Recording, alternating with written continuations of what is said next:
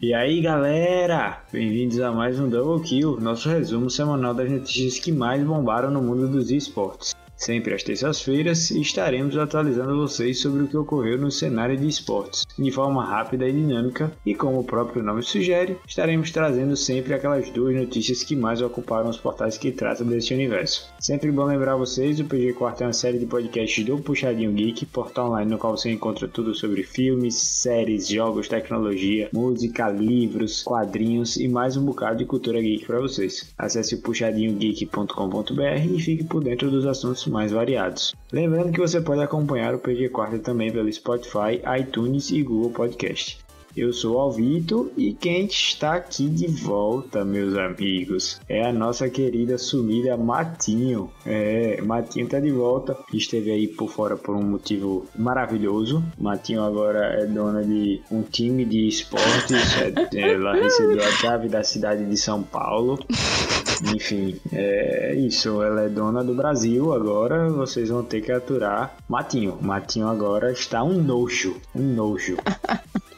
Não adiantou eu ter pedido emprego durante todos os casts. Quem ganhou o emprego foi Matinho. Mas, gente, na moral, quem merecia mesmo era Matinho. Mas vamos lá. Matinho, conta aí pra gente como é que tá sendo sua experiência agora. Tá morando fora, dona da cidade, dona do governadora do Brasil, presidente do mundo, enfim, rainha do universo. Conta aí pra gente como é que tá sendo essa experiência. E aí, pessoal, tô aqui de volta. Mais uma vez, né? Sempre dou essa sumida, mas eu sempre volto, não se preocupem. Eu não sou dona de, de time, nem do universo, nem nada. O Alvi tá aí exagerando um pouquinho. Mas o motivo da minha ausência, de fato, foi que agora tô oficialmente trabalhando 100% com esportes, né? Tô trabalhando aí no Santos Esportes, então tá sendo uma experiência muito boa. Acho que ainda não caiu a ficha, que a gente tá trabalhando com o que gosta, né? Mas tirando o a seco de São Paulo, que é uma merda, todo dia acordo com o nariz sangrando. Mas assim, por enquanto tá de boa. O lugar que eu tô morando é bem tranquilo, o pessoal é bem tranquilo também. O trabalho também, a galera é super gente boa. Tô amando minha equipe. E é isso. Boa, boa. O Double Kill sempre traz duas notícias, né? Mas hoje a gente vai trazer uma só, tá? Então a gente vai chamar de One Kill, porque o assunto vai dar pano pra manga. E a gente vai ter muita coisa para conversar aqui. Fica aqui com a gente que vocês vão entender do que é que a gente tá falando.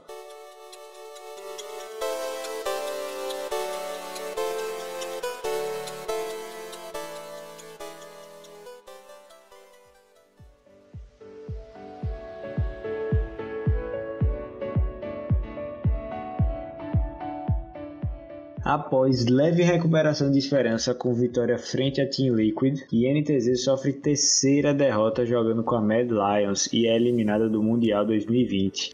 É, pessoal, a nossa trajetória, na né, trajetória do Brasil no Campeonato Mundial do LoLzinho, nunca deixa a gente tão feliz assim, né? E desse ano não foi diferente. Para surpresa de exatamente zero pessoas, novamente não chegamos nem perto de tocar a tão sonhada taça mundial de LoL. Dessa vez, porém, tivemos a desagradável derrota ainda na fase de entrada dos jogos, onde após sofrer derrotas para a Mad Lions em seu primeiro jogo, para a LGC em seu segundo e aparentar uma possível recuperação em seu jogo contra o time que até o momento estava na liderança, tivemos a surpresa, ou não, da derrota da NTZ novamente para a Mad Lions, dessa vez no jogo de desempate. Com isso, mais uma vez, ficamos um pouco distante do nosso sonho de conseguir tocar na taça do Mundial do LoL. E novamente reafirmamos o tão repetido fato de que times brasileiros ainda não estão prontos para jogar contra times de outros países. Você concorda com isso, Matinho?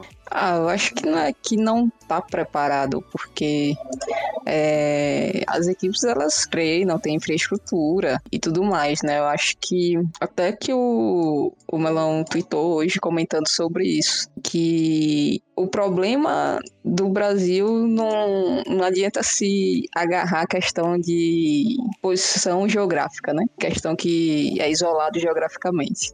Tá, isso daí a gente já sabe, não tem como converter. Mas o que é que vai fazer, né, para que a gente consiga ter um bom desempenho? Quais são as outras coisas que a gente pode fazer para ter um bom desempenho? E uma coisa que ele falou que eu concordo muito é você trabalhar a base como tudo na vida, né? E como tudo também aqui no Brasil, o problema é sempre a base. Então, a gente não tem uma base sólida, assim, de, de novos talentos, é, de campeonatos é, que antecedam o CBLOL, ou campeonatos que antecedam os oficiais da Riot, para que sejam bons, né? Que gerem realmente uma competitividade boa, que dê segurança para outras empresas estarem investindo, não tanto quanto as empresas que vão estar entrando na franquia, né? Porque tem, exige um investimento muito alto, mas que seja um investimento ali mediano para que você consiga, né, manter assim um outros circuitos.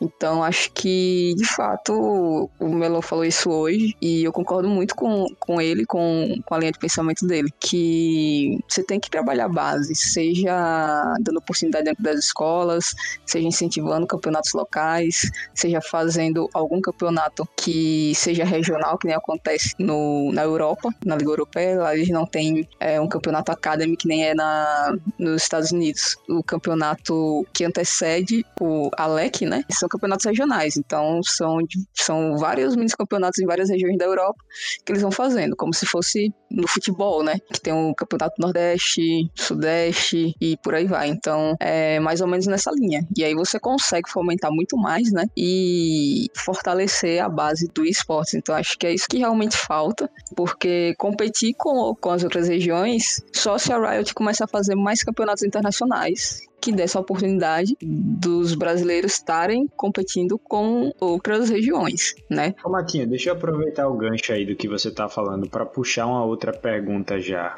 Você está falando aí da importância dos campeonatos regionais, dos campeonatos um pouco menores, enfim, dar uma descentralizada na disputa. É, o que, que você acha que a gente pode esperar, por exemplo, com o surgimento das franquias? Será que a gente pode esperar resultados melhores? Então, em relação a, ao desempenho do Brasil lá fora, não sei, talvez não, não aconteça isso já no ano 2021 mas sei lá, para 2022, 2023, talvez dê uma melhorada. Mas vai depender muito de como a Riot vai tratar os outros campeonatos, né? O surgimento da franquia abre portas para outras empresas fazerem suas próprias, seus próprios circuitos. É, o surgimento de, de ligas regionais também, não necessariamente organizada pela Riot, mas por outras empresas que fazem organização de eventos e de campeonatos. Então você vai começar a fortalecer mais essa onda de campeonatos regionais que inclusive Tá acontecendo já o campeonato nordestino de LoL. Começou hoje, então vai até o mês de novembro, se eu não me engano, né? Então já tem aí organizações, pessoas já visando esse nesse sentido, né, para quando o LoL virar franquia. Vai depender muito também de como que vai ser trabalhado a Academy, né, que a gente imagina que seja a Academy que substitua o circuito desafiante, mas só vai ter certeza mesmo quando a Riot bater o martelo, decidir as 10 equipes que vão participar da franquia e ver como é que vai ficar esse segundo campeonato nessa série B, entre aspas, se vai ser de fato uma Academy ou se eles vão tentar fazer algum um outro modelo é, sem ser com a Academy. Mas eu, eu acho muito difícil deles fugirem essa regra da Academy. Mas enfim, a gente só vai saber mesmo quando acontecer, né? Quando realmente a Riot bater o martelo e começar a franquia no ano que vem, que é que a gente vai ver também o que as outras empresas vão estar trazendo. O BBL já veio aí com um big projeto junto com o Pacaembu para fazer um, uma arena, principalmente voltada para a parte de Battle Royale, mas eles já falaram que vão utilizar esse espaço também para outros tipos de jogos sem ser Battle Royale, né? Então, é um big projeto que eles já vão fazer um, um intermediário, entre aspas, né? É, já para funcionar, mas ele só fica pronto em 2023, se não me engano. Porém, é um projeto do caramba e que vai desenvolver mais ainda o cenário aqui no Brasil, né? Então, assim, a gente vai saber melhor, assim, a partir do, do ano que vem, que é quando a gente vai saber o que, é que as empresas estão aprontando, né? Porque esse ano, basicamente, ficou perdido com o corona e ficou, basicamente, um ano de planejamento para o que é que vai vir a partir do ano que vem, né? Que a gente espera que as coisas melhorem, que já possa ocorrer o, os eventos presenciais e comece a, a, evoluir mais ainda o cenário aqui no, no Brasil. Eu vi muita gente no Twitter é, perguntando se a INTZ tinha levado psicólogo para viagem, questionando muito do psicológico do pessoal. Mas é, é inegável que o psicológico faça uma diferença absurda no momento, principalmente numa competição mundial em que a pressão, queira ou não queira, é muito maior. Mas a gente precisa realmente analisar o Brasil de forma mais técnica. A gente tem muito a evoluir ainda. Muito, mas muito mesmo. Apesar de, de termos crescido bastante, hoje a gente vê game houses cada vez mais bem equipadas, a gente vê cada vez atletas melhor remunerados, maior investimento, maior atração de investidores, mas a gente ainda precisa mudar muito caso a gente queira ter uma posição é, invejável é, no cenário mundial. É, eu vi muita gente, inclusive, tirando onda, dizendo que brasileiro não sabe jogar LOL, brasileiro sabe dar tiro. A verdade é que no cenário de CS, por exemplo, o Brasil é uma sumidade. Que, o que o Brasil é, é de referência no CS, mundo afora, nós não somos no LOLzinho. Então, assim, temos muito que melhorar ainda. Muito, muito, muito, muito mesmo. Mas, torcer para que no próximo ano é, o Flamengo possa representar bem o Brasil nesse Mundial. Com certeza eles vão vir com um time muito melhor, com a comp muito forte e tenho certeza que a gente vai trazer esse Mundial aqui pro Brasil. É, antes do Flamengo representar, tem que saber se ele vai passar na franquia, né? Mas, enfim. Ah, é...